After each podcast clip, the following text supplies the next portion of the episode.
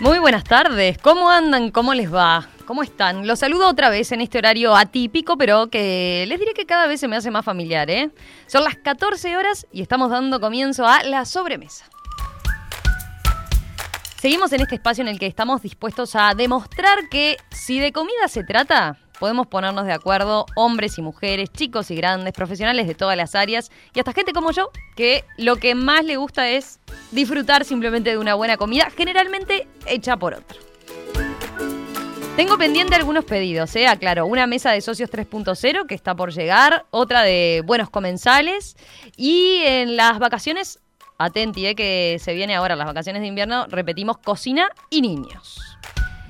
Desde ya, por supuesto, saben las vías de comunicación. Esperamos la participación de nuestros oyentes. Ya la saben las vías de comunicación, pero por las dudas, reiteremos 091-525252. Y quizás podemos también poner en, lista de espera una sobremesa sobre oyentes, justamente. De estos capaz que de los que se quedan enganchados con la tertulia de los viernes y siguen, y sigan mandando mensajes, bueno, los esperamos, ¿eh? Estamos abiertos entonces a escuchar sus mensajes, sus preguntas, a que nos cuenten cómo viven la comida o cómo viven la cocina, cómo disfrutan de la gastronomía. Bueno, les cuento que hoy tenemos una sobremesa de grandes profesionales dedicadas a la comunicación. Victoria Farielo, desde el lado de los eventos empresariales, María José Caponi y Laura Blois, destacadas publicistas. Son exitosas en sus profesiones y quizás por falta de tiempo hoy capaz que no cocinan tanto, pero ya veremos cómo se llevan con el tema que nos reúne cada viernes, la gastronomía. Bienvenidos, bienvenidos a la sobremesa. Estás escuchando La Sobremesa. Bueno, y sin más demora voy a presentar ya a nuestras invitadas. Empiezo por Victoria Farielo, Vito, socia de Mamusca, empresa de eventos y con larga carrera en producción de prensa y audiovisual. Le gusta comer y cocinar y tiene comensales de preferencia. Sobrinos y ahijados, parece. Ya nos contará a los que contempla así, a cada uno con su gusto y plato favorito. Vito, no sé por dónde empezar a preguntarte, si por el ranking, el ranking, por ejemplo, de, de rolls de Canela, en el que parece que sos especialista y ya tenés uno, o por las picadas 100% gourmet, que también ya nos tendrás que contar a ver en qué consiste. Qué bueno tenerte hoy, bienvenida, gracias por acompañarnos. Muchas gracias por recibirme, un ¿Cómo, placer. ¿Cómo equilibras la, la, balanza entre el gusto por, por eh, la cocina o por cocinar y el gusto por comer? ¿Es un solo gusto, dirías? A ver, eh, es difícil porque a mí me gusta comer cosas buenas, como digo yo. Soy como muy sibarita. Entonces, claro, eh, no es fácil a la hora de cocinar de decir, bueno, me quiero comer un rol de canela que es espectacular, divino. Eh, tengo que conseguirlo, si no me lo voy a hacer yo, porque no me va a quedar igual. No, es como zapatear un zapato. Yo soy de las que cree que el que sabe, sabe, y el que no, va y compra. y hay que saber dónde. Pero, pero, Está bien. Total. Yo, yo, te digo que en eso tengo, tengo un máster. Eh, soy muy buena en, en, elegir lugares para comprar cada cosa. Eh, mis amigas se ríen porque yo cuando un cumpleaños tengo cinco o seis proveedores diferentes para, para diferentes productos. El pan es de un lugar, el, no sé, el queso es de otro, el jamón crudo es de otro. Y cada cosa especificada, ¿no? Nada de cortarme el jamón crudo grueso, no, no. Bien finito y si se rompe, no importa. Así que bien específica la cosa, no, no es cuestión de, de, andar improvisando entonces.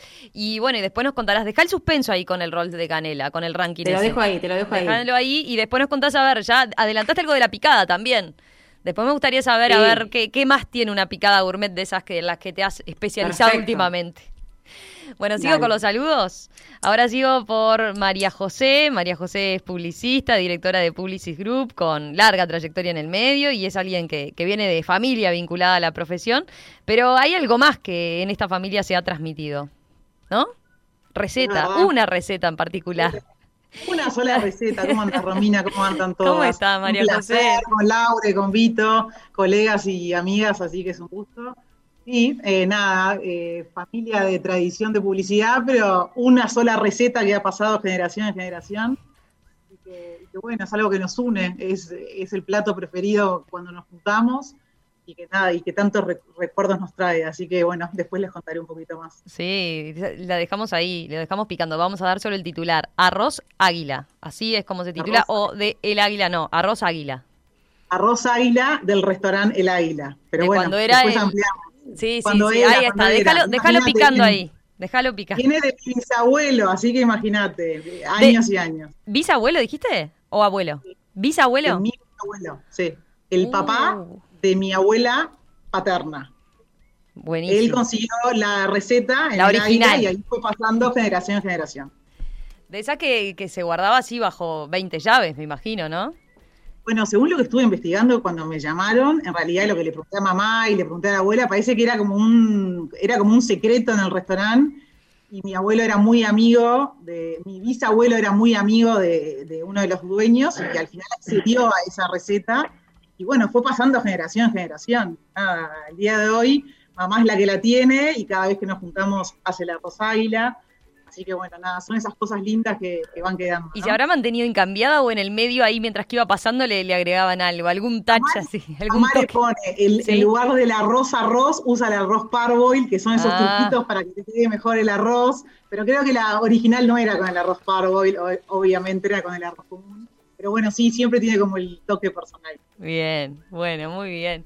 María José Caponi, un gusto tenerte por acá también en la sobremesa. Bueno, y ahora le doy la bienvenida a Laura Blois, también publicista, socia de Go, de Go 0100, mamá, al igual que María José, que no mencionamos recién, de cuatro varones. Mm. O sea, ustedes estaban ya casi con, con el fútbol 5 armado, o sea. Sí, ¿no? tenemos muchas cosas en común porque aparte de tener cuatro, cuatro hijos varones cada una, o sea, estamos casadas también con colegas, o sea, Claudia en mi caso, Claudia Mernici, y este, desde hace 31 años estamos juntos, Majo es más joven, por lo tanto hace menos con Marito, este, pero tenemos cuatro hijos y, y, eso implica que, bueno, capaz que alguna de las cosas que te cuente ahora te, va te van a empezar a pasar dentro de poco, Majo. Porque viste eso de comprar tres, kilos de banana por semana y dos maples de huevo por semana es como una cosa extraña, pero bueno, con cuatro varones en alguna altura de su vida pasa, ¿no? Yo me imagino lo que debe ser esa lista del súper, no, no. Impresionante. No, es un descontrol, la, la verdad que es un descontrol, sí. a mí me pasa que yo siempre, eh, nada, es anecdótico, pero siempre en casa compraba un pollo y siempre nos alcanzaba, porque tengo cuatro hijos. Tal cual son chiquitos, el más chico tiene cinco y el más grande 12. Y ahora cuestión de un año que el pollo no alcanza para los seis. Tengo que comprar un pollo y unas bandejitas sueltas para, para complementar. Y, me imagino, Laura, vos, serán dos pollos. No, yo compro al, mismo proveedor de los huevos, le compro cinco kilos de Suprema. Ah, y las la, voy, tengo que tener estoqueado. O sea, lo que no puede haber es falta de viste, la heladera con un solo limón adentro, eso no puede pasar porque te comen a vos.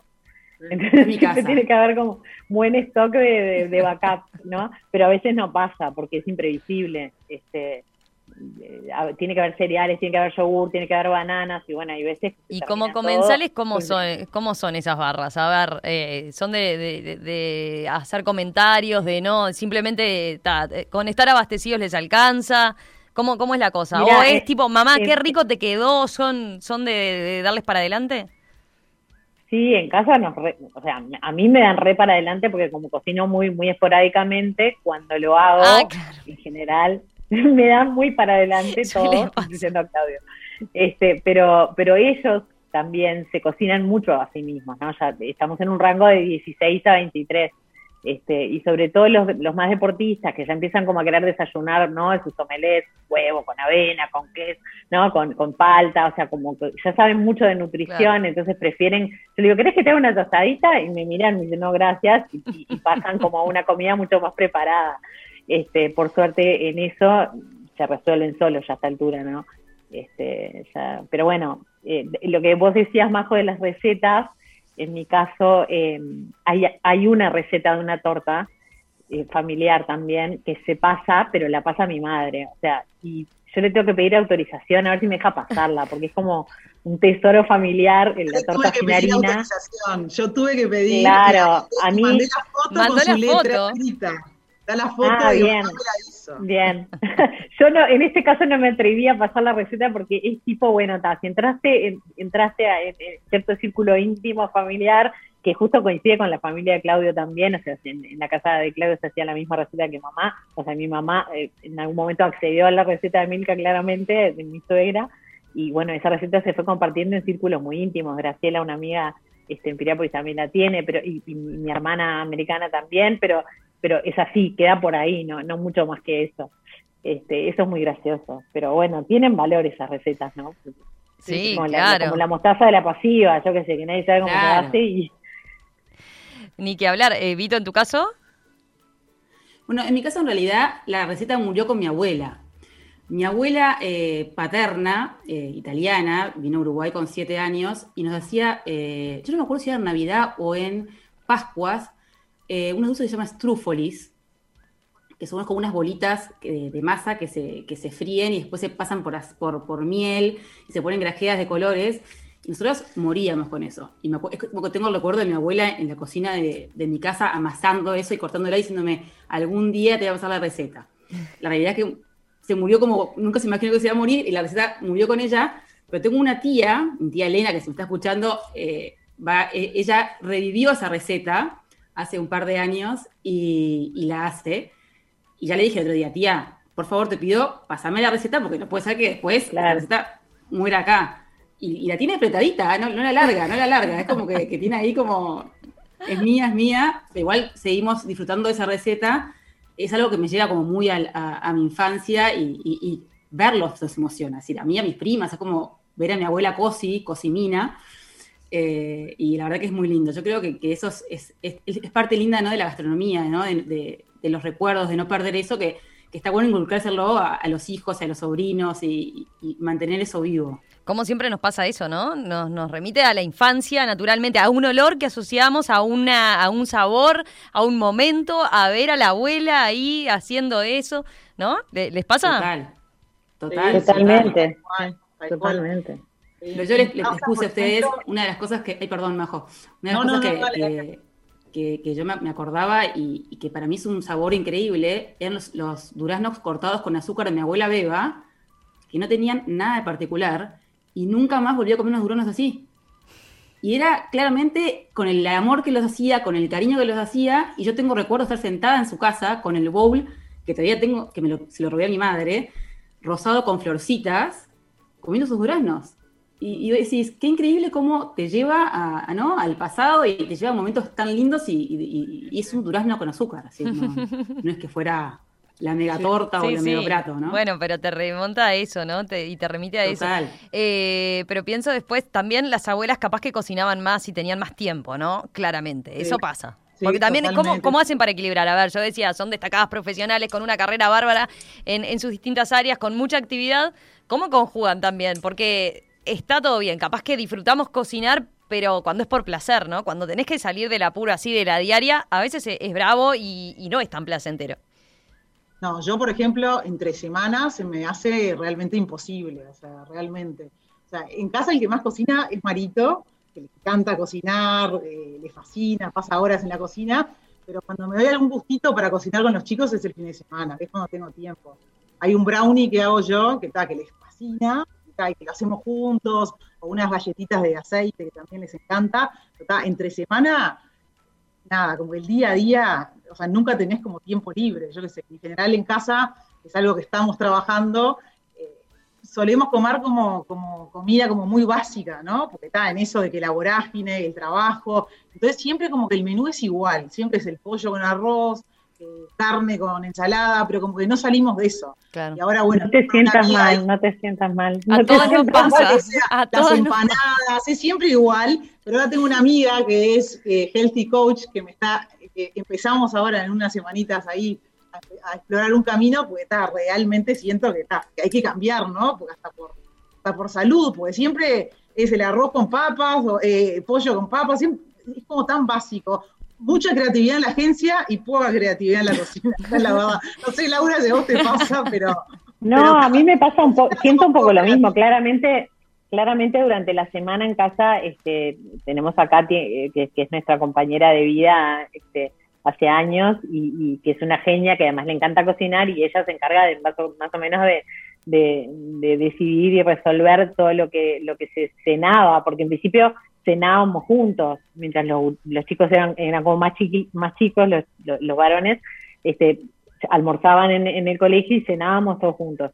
Ahora, como hay algunos que ya están en facultad y hay solo uno que me queda en el liceo, este, claro, se está almorzando y cenando. Y, Claudio a veces que también está en casa porque está dedicado a la escritura, en este momento también está resolviendo en el día a día no solo que se come, sino también este, a veces hasta preparando la comida para el resto del almuerzo, ¿no?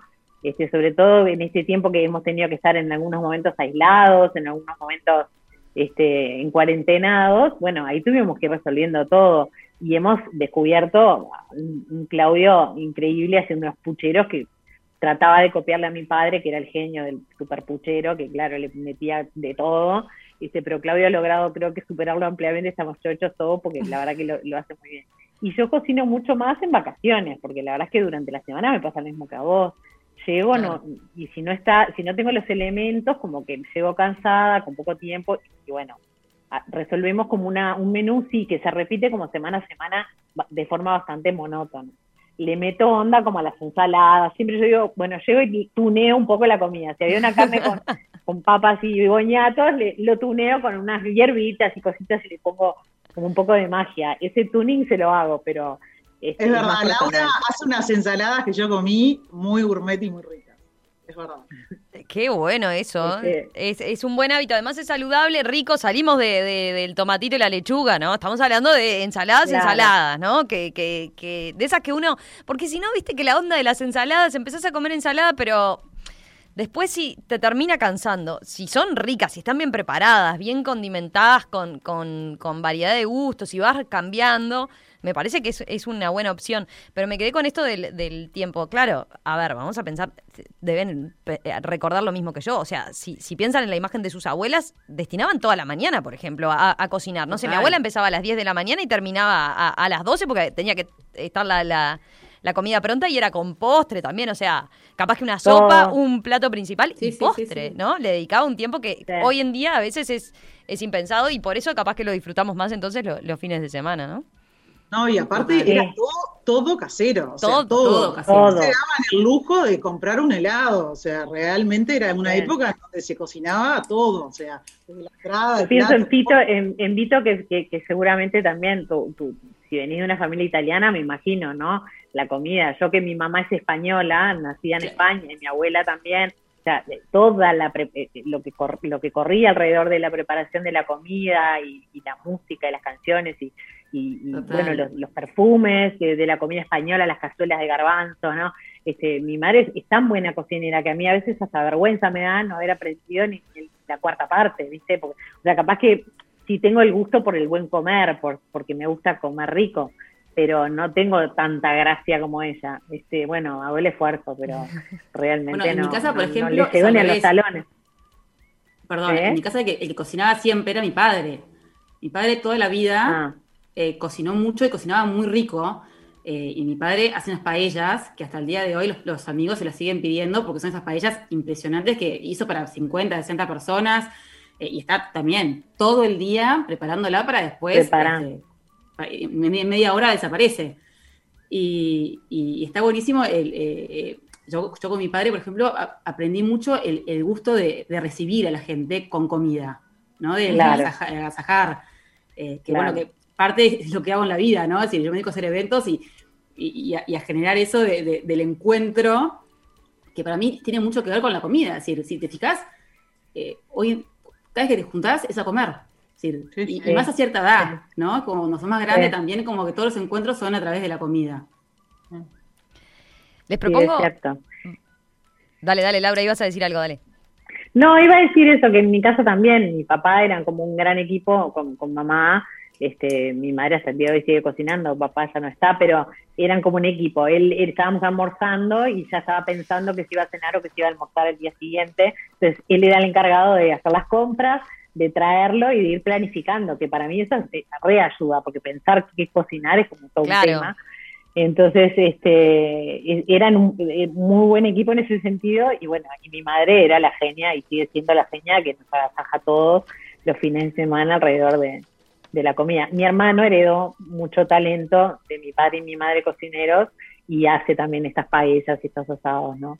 Que, que bueno, yo, yo soy más básica, pero eh, me gustó eso, o sea, la comida como momento de encuentro, la comida como trabajo en, equipo también, ¿no? Decía, decía Laura. Eh, María José, vos tenías como costumbre el, eh, la cena también es el fuerte, ¿no? Sí, en casa en realidad siempre en mi familia la cena fue el momento de encuentro. ¿Incluso los domingos puede ser? Sí, sí, porque es la particularidad de que mi padre como no almuerza, nosotros siempre nos juntamos a cenar en realidad el momento de encuentro familiar siempre es la cena. Y, y, y así lo vivo como desde chica, ¿no? El domingo al mediodía, nosotros históricamente desde que estoy con Mario vamos a la mi suegra, pero mi familia siempre nos juntamos en la noche. Ah, mira. Eh, papá trabajaba todo el día, mamá maestra, entonces el momento siempre era, era la cena. Y la cena era el momento que mamá cocinaba, ¿no? Que, que armábamos bien la mesa. Y eso es algo que acá en mi casa yo lo estoy como, como repitiendo. Yo me doy cuenta que está por las diferentes, nada, como, como decía Laura, porque uno va al colegio, el otro está en, el jardín, el otro está en el liceo, como que el almuerzo no es un momento de encuentro, ¿no? Yo a veces me, quedo comiendo en la agencia o salgo a almorzar con alguien y realmente el momento de encuentro nuestro es la cena. Intentamos respetarlo, aunque los chicos a veces tienen prácticas, llegan más tarde, pero que sea el momento. Siempre cenamos temprano, no sé ustedes, pero en mi casa 8 menos cuarto, ya estamos cenados, 8 máximo. Eso es algo que se viene también de generación en generación. No sé por qué siempre comemos temprano. Qué ejemplo, porque viste que los uruguayos no somos de comer tan temprano, ¿no? o sea, comparado con... depende con qué cultura, ¿no? Con, con eh, los ingleses en general, con lo anglosajón, ni que hablar, ¿no?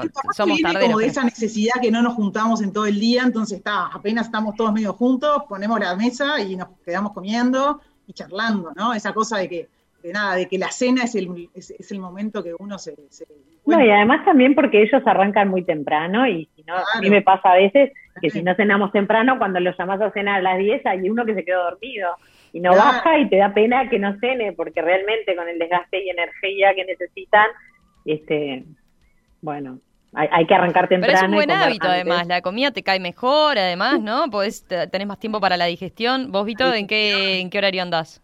No, yo soy tardera. Yo 10 de la noche, 9 y media, 10, estaré cenando. Aparte, claro, al, vivir solo también es como que haces lo que querés. Claro, claro. Es otra cosa, es decir, podés tener algún invitado que te cae de, sopetón, pero en realidad, es decir, lo, va marcando uno. Entonces, yo, yo qué sé, voy a gimnasia, llego, saco el perro, no sé qué, y cuando querés ver ya son las 10 de la noche. Y, y te pasa. ¿Y, ¿Y sos de cocinarte para vos sola?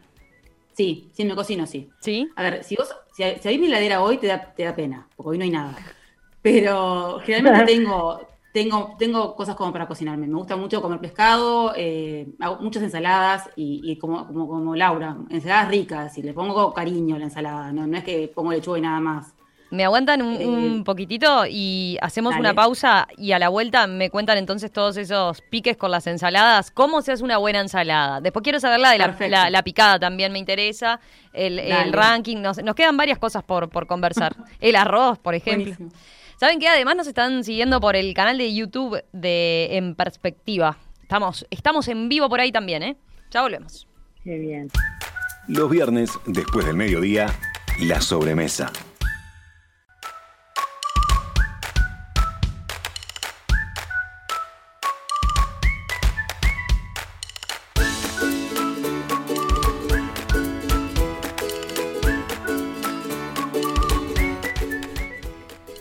Seguimos en la sobremesa, ¿eh? Seguimos en la sobremesa hoy con invitadas mujeres. 100%, es una mesa 100% femenina. Les cuento quién nos acompaña. Dos publicistas, Laura Blois, directora de la agencia Go 0100, y María José Caponi, directora de Publicis Group, además de Victoria Farielo, de una de las empresas más creativas en materia de eventos empresariales, Mamushka.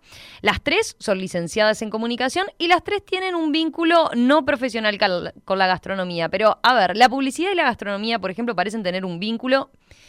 Nos queda por ver a ver qué tan profundo es, nos seguirán contando. Por lo pronto acá, como, como aficionadas al rubro, quedó, quedó en evidencia, me parece, ¿no?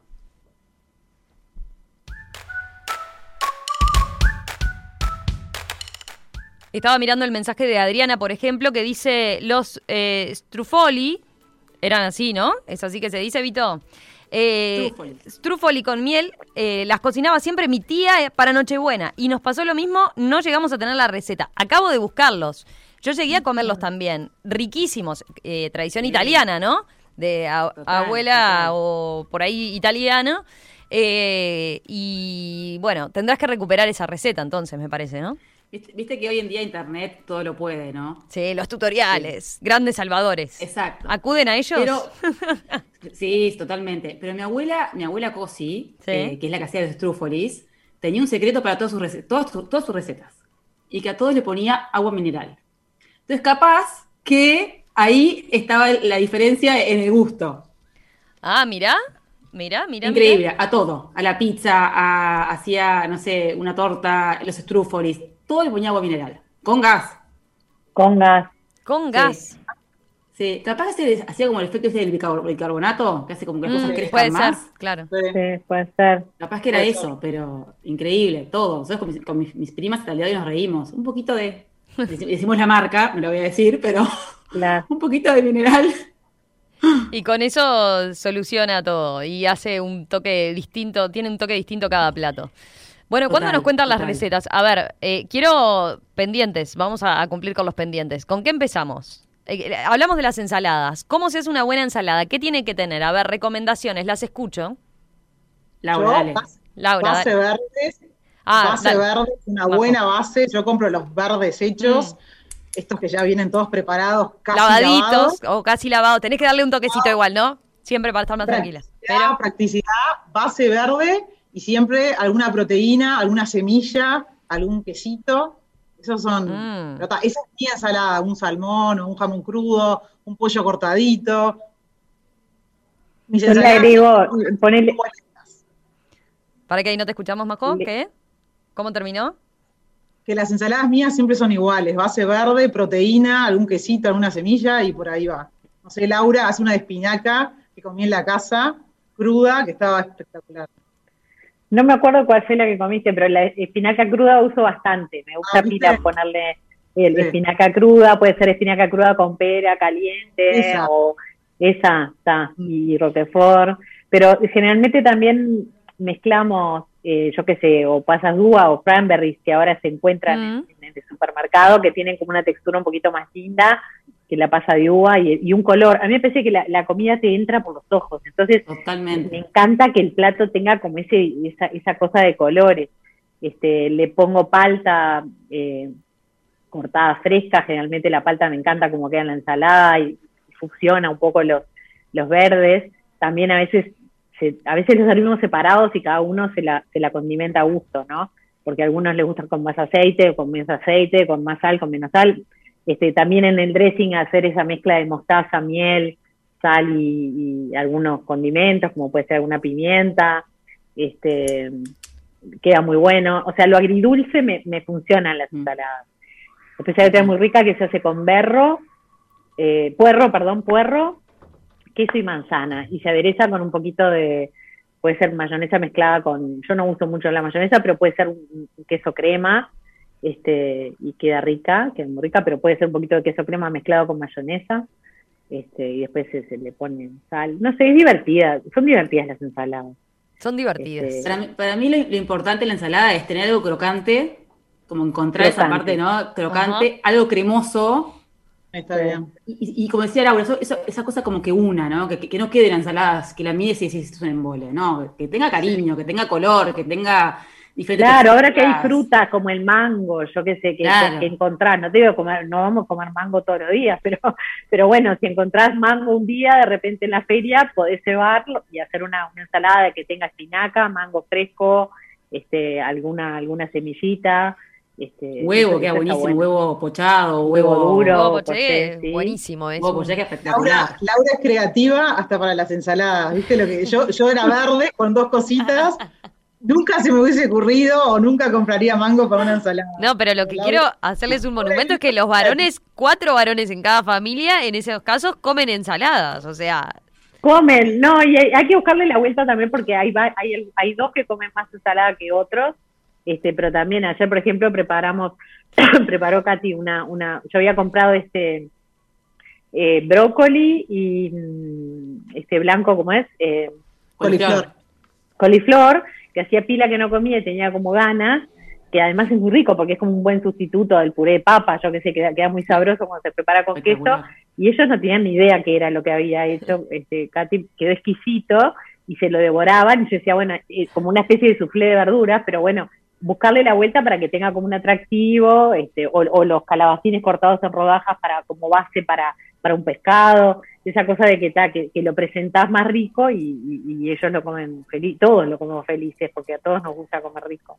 Sí, con los chicos este siempre es un tema, nena, varón, o sea, por lo menos en casa el tema de las ensaladas y de los vegetales es todo un desafío, ¿no? Porque en realidad... Eh, yo me acuerdo, tengo un cuento cuando, cuando me acuerdo que me enteré que, mi cuarto hijo iba a ser varón, creo que con Laura compartimos pediatra, Rosario, eh, Rosario Jurado, Cuatro, hijos varones y que me dijo, Majo, te vas a acordar mía cuando sean adolescentes y pongas dos kilos de milanesas en la mesa y no, y no te alcancen porque se las devoran. No te alcancen. Laura hacía ese cuento y me acordaba de que Rosario, me dice, Majo, vas a ver cuando sean grandes, no alcanza la comida porque lo que les pongas. Fue, fue genial tener una, una doctora, eso, una pediatra que había vivido la misma experiencia que nosotros. Porque después, yo que sé, a mí a los chicos se quebraban, yo que sé, en algún partido, se llegaron a lastimar tres en el mismo día. Este, que pensaron que habíamos chocado cuando lo llevamos al sanatorio, pero lo divertido era que cuando de repente te atendía ella, te atendía algún hijo de ella, venía y te decía, este, no te preocupes, decía ella, mis hijos tienen hasta ocho quebraduras, o sea, era como una cosa re normal. Sí, sí. Le sacaba drama. Rosario, Bueno, y en el este, y bueno, y... Sí, no, dale, dale, dale.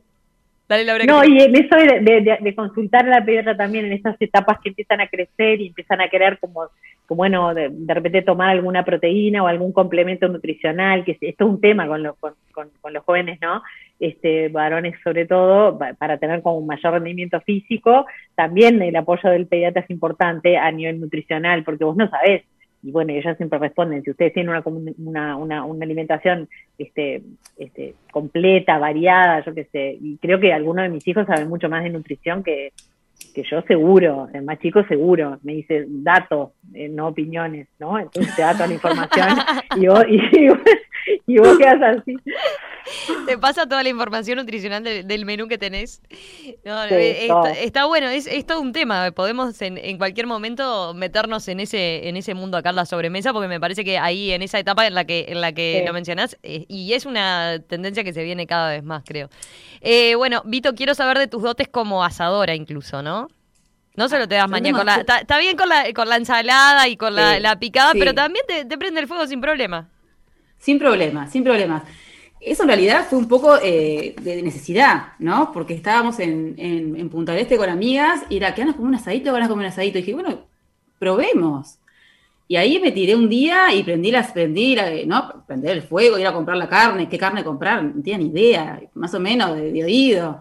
Y mí un asado espectacular. Y después de ahí eh, tengo, tengo varios asados en, mi haber y te pongo la verdurita, te pongo un ah, salmón, te hago el queso.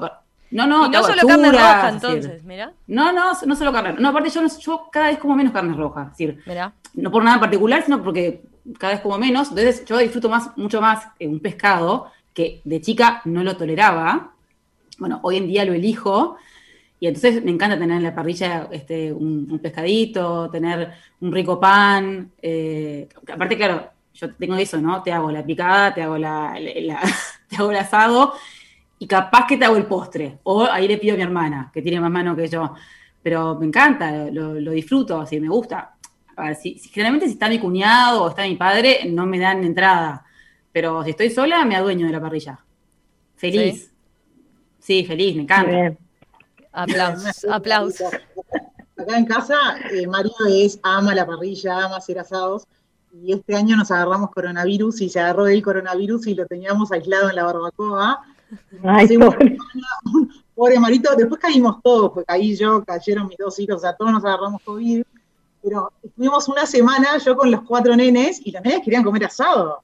Y el más grande, el que tiene 12, le dije, bueno, Marito Junior, porque se llama Mario, agarrá vos la parrilla y hacemos el asado. Y bueno, y ahí arrancó y hoy le está sacando el, lugar al padre, porque bueno, el COVID como que lo exigió a decir, bueno, está, me hago cargo de esto, y bueno, y hoy Mario, hijo, es el que, es el que hace los asados.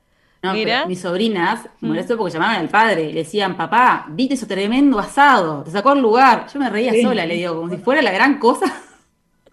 No, como está también tan, eh, tan puesto en el, hecho de los hombres hacen el asado, ¿no? Y en realidad es prender el fuego. el, que prende una, estufa de, a leña eh, es, también lo mismo, ¿no? Es como. Sí, sí, sí. No es tan complicado. Lo que pasa, bueno, capaz que, Vito, ahora capaz que te pasa, o sea, eh, y después, viste que una vez que te ponen el rótulo de asador, es difícil que se dé eso que, que, señala Majo del de, el que cede el terreno, ¿no?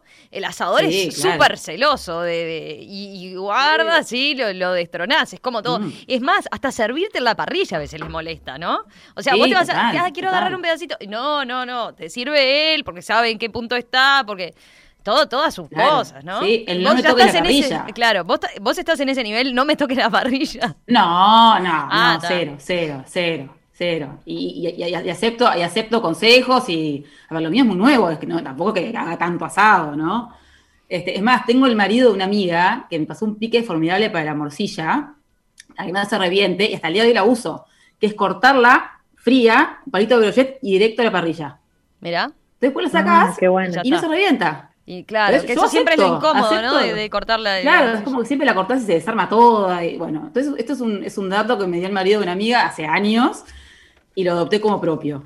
Buenísimo, buenísimo. A mí me parece que, que yo estoy de acuerdo contigo en que, en que está bueno que las mujeres este, tomen, tomen la parrilla y se adueñen de la parrilla, pero me encanta el día que los, que los hombres hacen asado. o sea, ya está, es el día que las mujeres no cocinan, este, no lo digo por mí, no lo digo por mí particularmente, porque tampoco es que yo cocine siempre, pero en el caso de mi madre, bueno, el día que mi padre cocina o el día que mi hermano cocina, es el día que, bueno, ella no se tenía que hacer cargo, ¿no? Este, entonces está bueno. Hay asado, hay asado, él se encarga de ir a hacer las compras, trae la carne. Eso también. Hace todo, porque es como el ritual del asado. Entonces uno se nada, decir, bueno, está, esto a tuyo, ocupate, yo me encargo de que, de que esté la gente, vos encargate cómo sacarte responsabilidades. Tal cual, tal cual. Bueno, ¿qué necesidad de competir cuando otro lo hace bien? cuando el otro lo hace bien. Claro, tal cual. Sí, y además lo disfrutan, o sea, está. Lo disfrutan bien. y uno disfruta también a veces el día que no tiene que cocinar, de decir, bueno, esto, disfruto de, de cuando cocina otro, a veces eh, sabe diferente, ¿no? O sea, es así.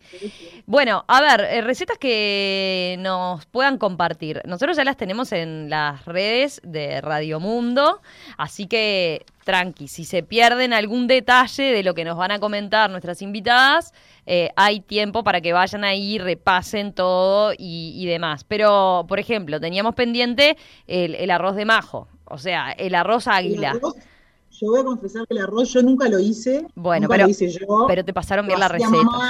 y mi abuela, yo lo veía mientras lo hacían, o sea, puedo contar. ¿Cómo, cómo eh, para quienes no llegaron a, conocer el restaurante El Águila? Eh, ¿Cómo lo definirías a este arroz? ¿Qué, ¿A qué se parece? un, a ver. Este arroz es como un estrogonoff, pero no es estrogonoff porque el pollo va más grande. Y es como, es como un arroz cremoso con hongos y con y como con crema doble. O sea, queda dele. Es un estrogonoff capaz que un poco más grotesco, ¿no? En el sentido que el estrogonoff capaz que el pollo y la carne es como más, como más chiquita. Y, nada, en realidad lo que cuenta es que ese restaurante cerró, estuve investigando, que tenía dos o tres platos bueno, y esta receta creo que era una cosa de, las más características, que mi, bisabuelo se la pasó a mi abuela y mi abuela a mi mamá. Y, siempre cuando yo era chica, esa cosa de, Nelly, te quedó bien, a mí me quedó mejor esa competencia entre suegra y, nuera de, de, quién le quedaba mejor el arroz águila. Pero, pero nada, es un arroz, es un estilo como un estrogonoff, rico, rico, se los recomiendo si lo pueden hacer. Bueno, ahí van a tener, ya entran a, las redes de Radio Mundo y ahí lo tienen, entonces tienen todos los piques y, lo, pueden, lo pueden probar. Eh, Laura, ¿vos nos ibas a pasar el borscht, por ejemplo? Sí, eso es una receta que, que bueno, yo en mi casa desde niña la, lo tomaba, este, y era una, es una sopa de remolacha de origen ucraniano, judía, no sé, este, pero que en realidad en mi casa desde niña se tomaba y en realidad después descubrí que la receta venía de la que era mi suegra, de la que fue mi suegra años después, o sea, porque eran amigas, este, eran familias muy amigas, entonces en realidad fue toda una tradición que, yo ya, la tenía incorporada como alimento desde pequeña, después este, aprendí a prepararla y en mi casa todos la disfrutan. A veces hay gente que dice, ah, qué, qué raro una sopa remolacha, ¿no? Porque es como muy atractiva de ver, es bien roja, se decora con crema doble en el momento de servir. Este, y nosotros cuando la preparamos, y esa es la receta que, les comparto, es, bien simple, es una, en realidad es comida sencilla de preparar, pero me parecía interesante compartirla con ustedes porque de una preparación sola, este, acompaña, tenemos como entrada, plato principal y postre, y postre no, y acompañamiento, perdón, que es hacer el borscht poniendo más o menos, este, no sé, seis, seis remolachas, dos zanahorias, no sé si querés que pase la receta. Sí, sí, sí, dale, dale, dale. Este, seis remolachas, este, dos zanahorias, una papa entera y una cebolla entera y un tomate entero. esa es mi forma de hacerla, ojo. Hay otras familias que la pueden preparar de otra manera. Este, Ahí puede variar capaz algún toque, vos decías ucraniano, también algún toque ruso, yo qué sé, por ahí. Claro, hay, alguien que de repente le pone las verduras rasadas. En casa, y Milka, Milka, mi suegra, y mi mamá las hacen igual. A veces hay personas que no le ponen el tomate, a veces le hacemos con tomate, a veces sí. A veces le ponemos una ramita de apio, que también queda bien. Alguien, un chef una vez me enseñó que todas las sopas tienen que cocinarse con una ramita de apio, y yo meto apio o sal de apio, y la sal de apio me encanta. Entonces se hierve todo con un pedazo de carne, porque entonces ahí está con la inteligencia que también es común a todas las cocinas del mundo, mezclar en los, en los servidos, como en el puchero nuestro, ¿no? La carne para que ya te quede preparada una vez que preparaste la sopa. Entonces, en este caso se hierve todo junto, que puede ser, un, no sé, un kilo, dos kilos, según la cantidad de gente que vaya a comer, de cuadrada o de aguja o de alguna carne, alguna pulpa. Este, en casa tratamos de que no sea muy, grasa, más bien una carne magra. Se hierve todo junto, una vez que hirvió y las verduras enteras este, están prontas, antes de que se empiecen a deshacer, se separa la carne por un lado, la papa se saca de esa preparación, se saca la cebolla y se licúa eh, con un poco de jugo, no todo el, líquido del hervor, digamos, este, se licúan las zanahorias con la remolacha y se le agrega un poco de jugo para que tenga una textura agradable. Se condimenta con, sal, eh, un toque, el, tomate también puede ir. Se le agrega eh, sal, un toque de azúcar para sacarle la acidez, esa que deja el tomate a veces, este, y bastante pimienta. Y se sirve como entrada caliente por supuesto, se puede tomar frío el borscht también y se le pone esa crema. Y después como plato principal nos quedó la carne que se presenta calentita, nosotros le ponemos un chorrito de aceite de oliva con romero, yo sé, como para presentarlo más linda, la papita que sacamos que de antes, ¿no? Al costado, y después se puede acompañar con unas milles de papa, mm. que también son tradición de la cocina judía y, que en la casa de, de, Milka eh, y de Claudio siempre comimos, que son deliciosos y son re fáciles de hacer por supuesto que las verdaderas cocineras hacen la masa. Bueno, yo te iba a preguntar eso, ahí está. Pero después se puede hacer hoy en día con, con, el de, ¿qué? ¿Con, la masa de, empanadas o la de los pastelitos? Yo uso la masa de empanada ah. comprada, tipo tipo casera para horno de empanaditas. Sí, jamás la hice con la masa Son como unos, para, para los oyentes, para que tengan claro, son como unos que pañuelitos de, de papa, ¿no? unos bollitos, sí. Como, son como, como bollitos que se atan arriba, pero cada uno le puede dar la Le puede dar cada uno el toque. Exacto. Claro, son empanaditas que están básicamente hechas con puré de papa este, frío, un kilo de puré de papa natural, sí, obviamente, que se separa, se le pone sal y, se separa y se deja enfriar. Y en paralelo se saltan este, dos cebollas o, tres, este, según el tamaño de la cebolla, y se, se pueden saltar en manteca o, o simplemente dejar caramelizar al fuego si no queremos poner manteca o aceite a eso se le agrega bastante pimienta y después se mezcla con la, con la papa. Y una vez que se mezcla todo, se, hacen los pastelitos. Entonces queda divino como acompañamiento de esa carne. Entonces como en una, en, un, en una cadena así ya les quedó todo el plan pronto para una la cena de invierno. Y te quedó ahí va este, como la entrada de, de, la sopa y después el plato principal, además con su guarnición, o sea. Y los nices, claro, y los nices que son como adictivos, no puedes parar, en realidad son como un aperitivo a veces, pero eh, es un buen pique, por ejemplo, si te sobra puré a veces, eh, rinde. Lo tuneás, sí. Lo Sí, las empanadas, viste que siempre son como las croquetas, ¿no? una buena solución por si quedó algo. ¿Quién era la especialista en empanadas? ¿Vos también, Laura? ¿No? Mis hijos piensan que el plato preferido Ah. que yo hago son las empanadas. O sea, Porque no son de carne y jamón y queso. No, no. Son más No, pues, sofisticadas. Tienen hiciste su. Un carré, hiciste un carré de cerdo. Te sobró carré. Lo picás al otro día tú, tú, tú. Le metes manzana verde en trozos y, un poco de condimento que pegue, que yo que sé que puede ser un poco de curry o, o- bueno, lo- lo- eso es a gusto. A mí me encanta, tengo hierba de todos lados. que También me dijeron alguna vez que después de un año las hierbas hay que, o, o los condimentos así hay que descartarlos porque se oxidan, pero yo sigo teniendo de, de más de un año seguro y uso todo. Vito le dice, sí, Este, no pasa y nada. bueno, y en general ha- hacer empanadas este, es un ritual que a ellos les encanta y para un fin de semana de noche. Y, bueno, comer todos sentados mirando la tele porque no precisamos plato, nadie pone una mesa, que también es un tema. Sí, Este, nadie tiene que lavar los bueno, platos, eso ni que hablar. claro, Está. Viene bien. comemos empanadas. Vito, contame vos rápidamente por lo menos lo de la tortilla, ¿no?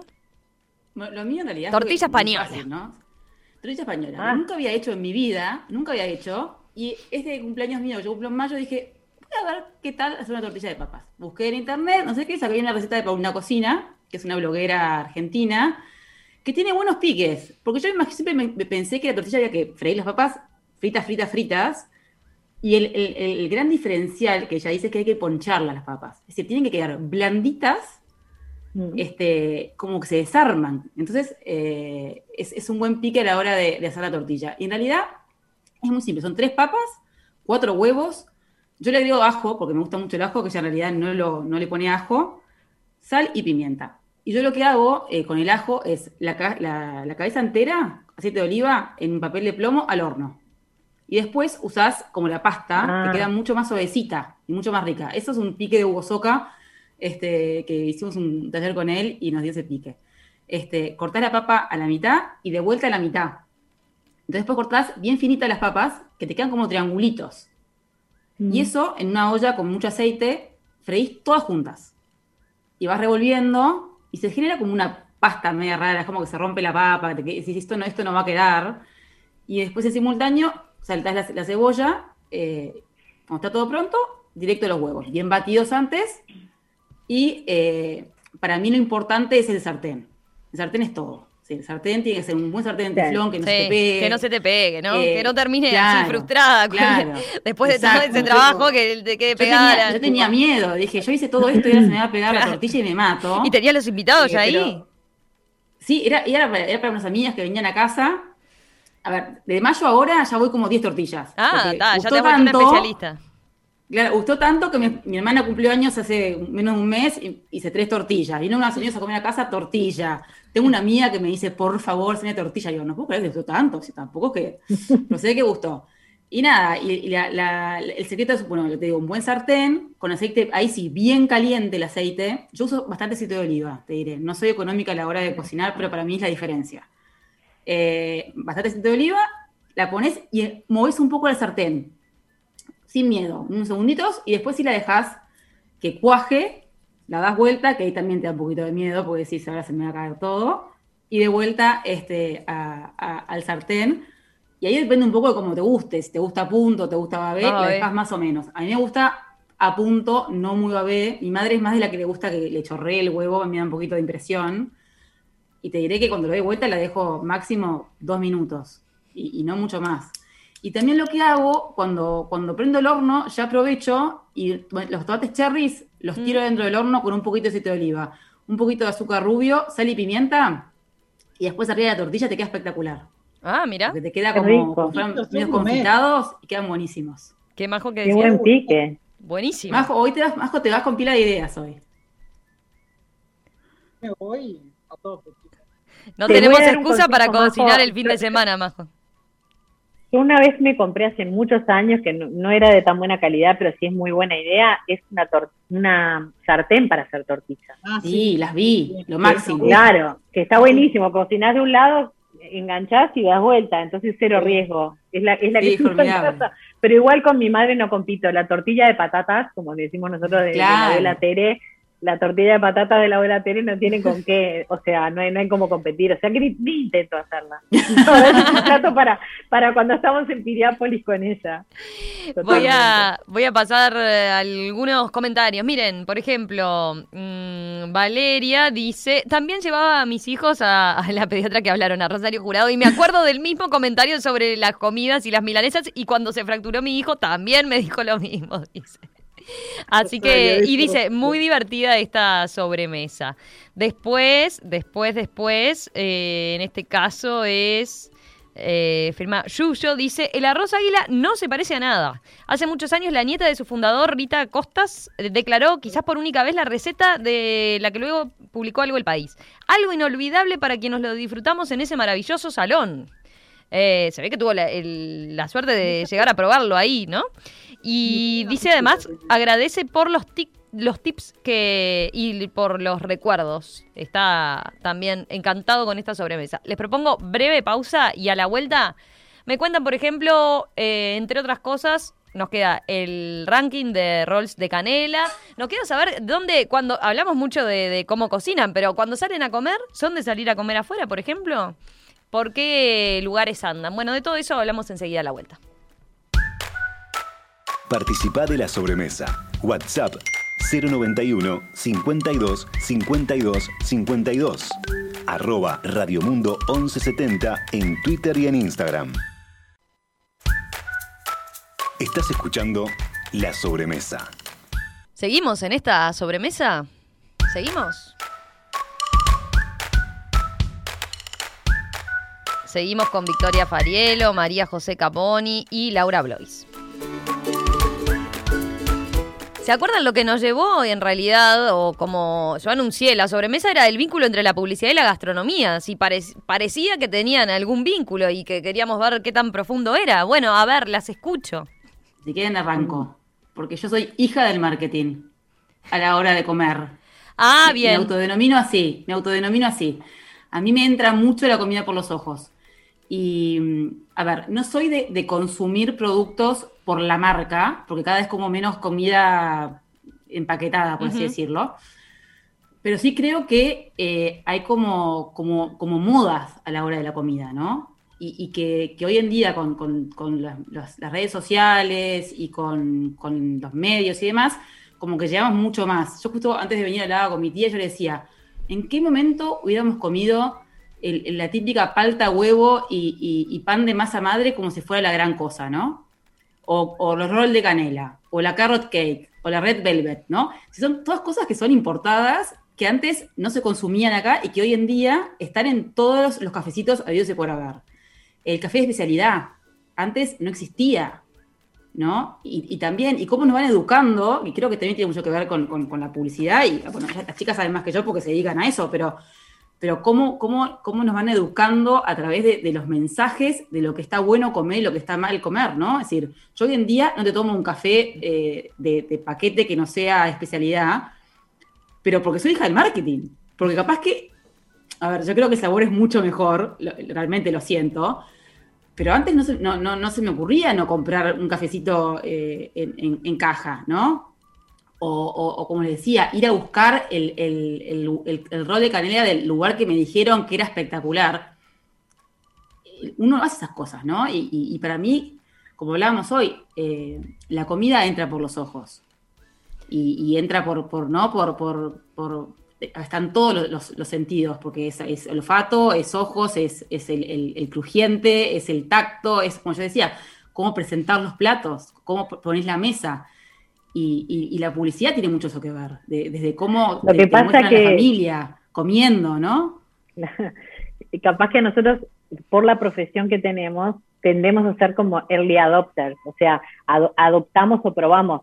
Yo me considero fatal con eso, porque voy por el supermercado mirando a ver si apareció alguna marca nueva de algo y para probarla, porque me, divierte mucho probar, me divierte este, comparar, eh, elegir, eh, trabajé para muchas marcas de, alimentos, este, hace tanto, yo que sé, trabajé para, para NOR, sigo trabajando para NOR, también me, tocó lanzar Maggi en Uruguay en su momento, que ahora creo que es marca de Majo, este, pero en realidad, bueno, cuando te toca trabajar para alimentos, uno naturalmente ingresa en ese mundo y estudia mucho. Estudias como cuando te toca trabajar para un medicamento en un laboratorio, o sea, entonces profundizás en, los hábitos, en la forma en que la gente este, llega y utiliza los productos, escuchás grupos de motivacionales como para ver este, qué insights hay atrás de, o sea, qué, qué, qué es lo que motiva a las personas a hacer la sopa de una manera o, a la sopa de otra, este, o a preparar una receta de una manera o una receta de otra. Hoy en día es cierto que hay muchos productos este, importados y, de, distintas procedencias, eso nos da acceso a comer distinto, a prepararnos un hummus este, con, condimentos este, eh, más, orientales, ¿no? O, por otro lado también volver a lo más primitivo y tratar de tener nuestra propia huerta casera y, cultivar en casa después de compostar porque empezamos a, separar la basura, ¿no? Entonces creo que, nosotras somos hijas de eso, de, de, probar las cosas para ver cómo funcionan y de estar alertas a la sensibilidad de lo que, de lo que le está pasando a, las personas en, la calle, en sus casas, en sus hogares, en relación a la comida, para poder también después, en el caso de que nos toque, incorporarlo a un comercial, a una actividad, a una experiencia, como decías vos, este Vito, que si, es la experiencia, bueno, y queremos que la experiencia involucre determinada cantidad de sentidos, bueno, obviamente que el catering que vas a elegir para esa experiencia tiene que tener como una cierta concordancia con el tema que, que manejás. Este, yo qué sé, me parece que, nosotros tenemos la obligación como profesionales de estar atentas a, lo que pasa en el mercado, a lo que las personas están sintiendo. Somos, eh, acá en la, familia somos todas este, hay, una gran tradición de, la, inmigración, por suerte se están incorporando nuevas corrientes, eso como decía, bueno, yo que sé, la palta y, no sé, una cantidad de comida nueva de los venezolanos, de, mm. que se van incorporando y que me parece espectacular, ¿no? Este, eso es riqueza. Entonces, nosotros tenemos que estar abiertas como profesionales y me parece que, es lo divertido de esta profesión, si no nos aburriríamos. Sí, a lo que está diciendo Lau, que en realidad esa similitud, ¿no? O sea, nosotros cuando cocinamos, en realidad, para lograr un mejor plato, podemos decir una mejor pieza de comunicación, lo que hay que hacer es todo un proceso profesional antes, ¿no? Investigar, como decía Laura, escuchar. Los publicistas somos grandes observadores de lo que está pasando en la sociedad, y alguien cuando se sienta a cocinar, uno tiene que estar planificado, ¿no? Tiene que decir, bueno, qué es lo que quiero hacer, qué tengo que comprar, cuánto, ¿no? Cuánto de esto, cuánto de otro. Eso es medio parecido, ¿no? O sea, cuando uno trabaja en publicidad, observás, escuchás, investigás y tomás decisiones. Y en la cocina es igual, ¿no? O sea, uno investiga, busca recetas, quiero hacer esto, quiero lo otro, y después decido, busco los hago la estrategia, busco los ingredientes específicos para ese plato, para llegar al gran plato final, que en nuestro caso, en la publicidad, nuestras piezas, nuestros mensajes publicitarios, sea cual sea. Y tiene esa cosa, ¿no? En realidad el proceso de antes, la publicidad es una profesión profesional, ¿no? O sea, que tiene todo, los que estudiamos, nosotros tres estudiamos comunicación, viene, o sea, no es que se me ocurrió el aviso o se me ocurrió hacer este plato porque sí, ¿no? O sea, ese mito del publicista que se tira y piensa y se le ocurre una idea. No, eh, lo voy a desterrar y Laura y Vito también. Sí, que, te, que te, baja por Ruffini la, la, idea, como digo, no, te baja por Ruffini la idea.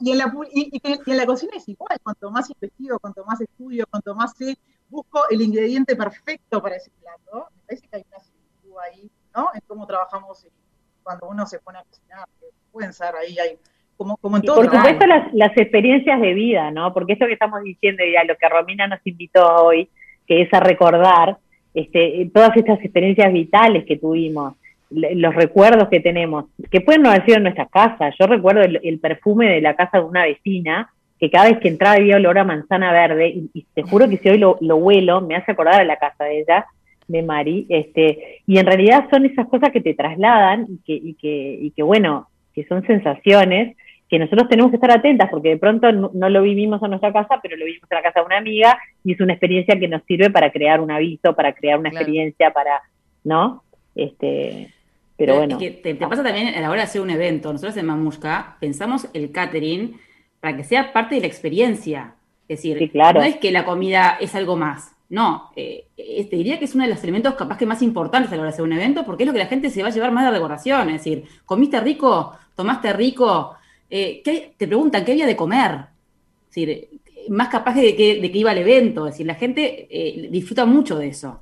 Entonces, eh, es más, en, momentos es parte de la, ambientación la comida. Nosotros hemos, generado mesas eh, imponentes con, comida y hasta con esculturas eh, y formaban parte de lo que era la, visual del evento.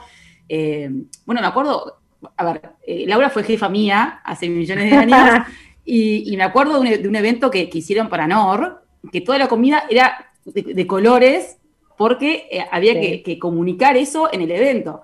Entonces también, es decir, eh, siempre hay, un juego de, ¿no? de, comunicar a través de la comida. Y, qué quieres decir? Y también cambia mucho a qué público vas a ir, para qué tipo de comida le vas a dar. Hay, hay, como todo un trabajo de, trasfondo que no es tipo, ay, bueno, llamo a, tal que me haga el catering. No, lo pensás, lo, lo, lo trabajás con el cliente. ¿Qué quiero comunicar? ¿Que soy una empresa snob o quiero ser más, más, ¿no? más tranqui? Te hago un asado con cuero, te pongo yo qué sé, esas cosas eh, comunican mucho.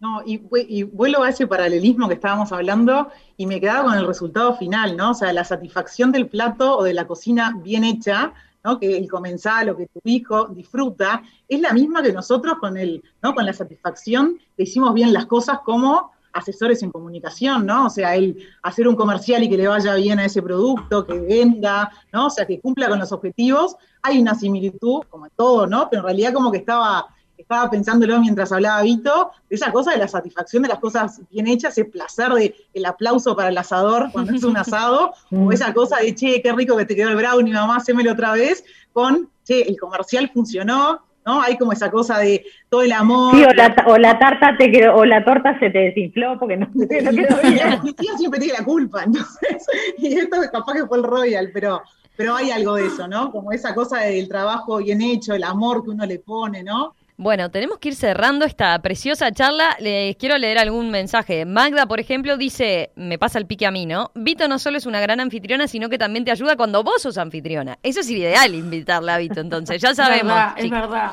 Y, es una detallista de la presentación de los platos. Y además se ayuda con la presentación de los platos, o sea, completo. Y después Leonardo dice, eh, son malas, che, uno está laburando y no nos hablan de estas exquisiteces, así que bueno, lo dejamos ahí eh, tentado tienen para, entonces, para ir a, las redes de, de Radio Mundo. Eh, estoy mirando otros mensajes. Raúl dice, voló el tiempo en esta charla, súper agradable y les manda saludos y les agradece. A las tres, un placer, ¿eh? Laura Blois, directora de la agencia Go 0100, María José Caponi, directora de Publicis Group, y Victoria Farielo, de una de las empresas más creativas en materia de eventos empresariales, Mamushka. Gracias a las tres, ¿eh? Preciosa charla, nos quedamos con ganas de más. En cualquier momento, ya sabiendo lo buenas cocineras que son, lo que aprendimos Majo y yo, además, eh, y todos los piques que nos llevamos, en cualquier momento la hacemos presencial, ¿eh? Cuando ya seguimos. Con hambre, nos quedamos con hambre. Así que voy a, a, pedir un delivery de rol de canela.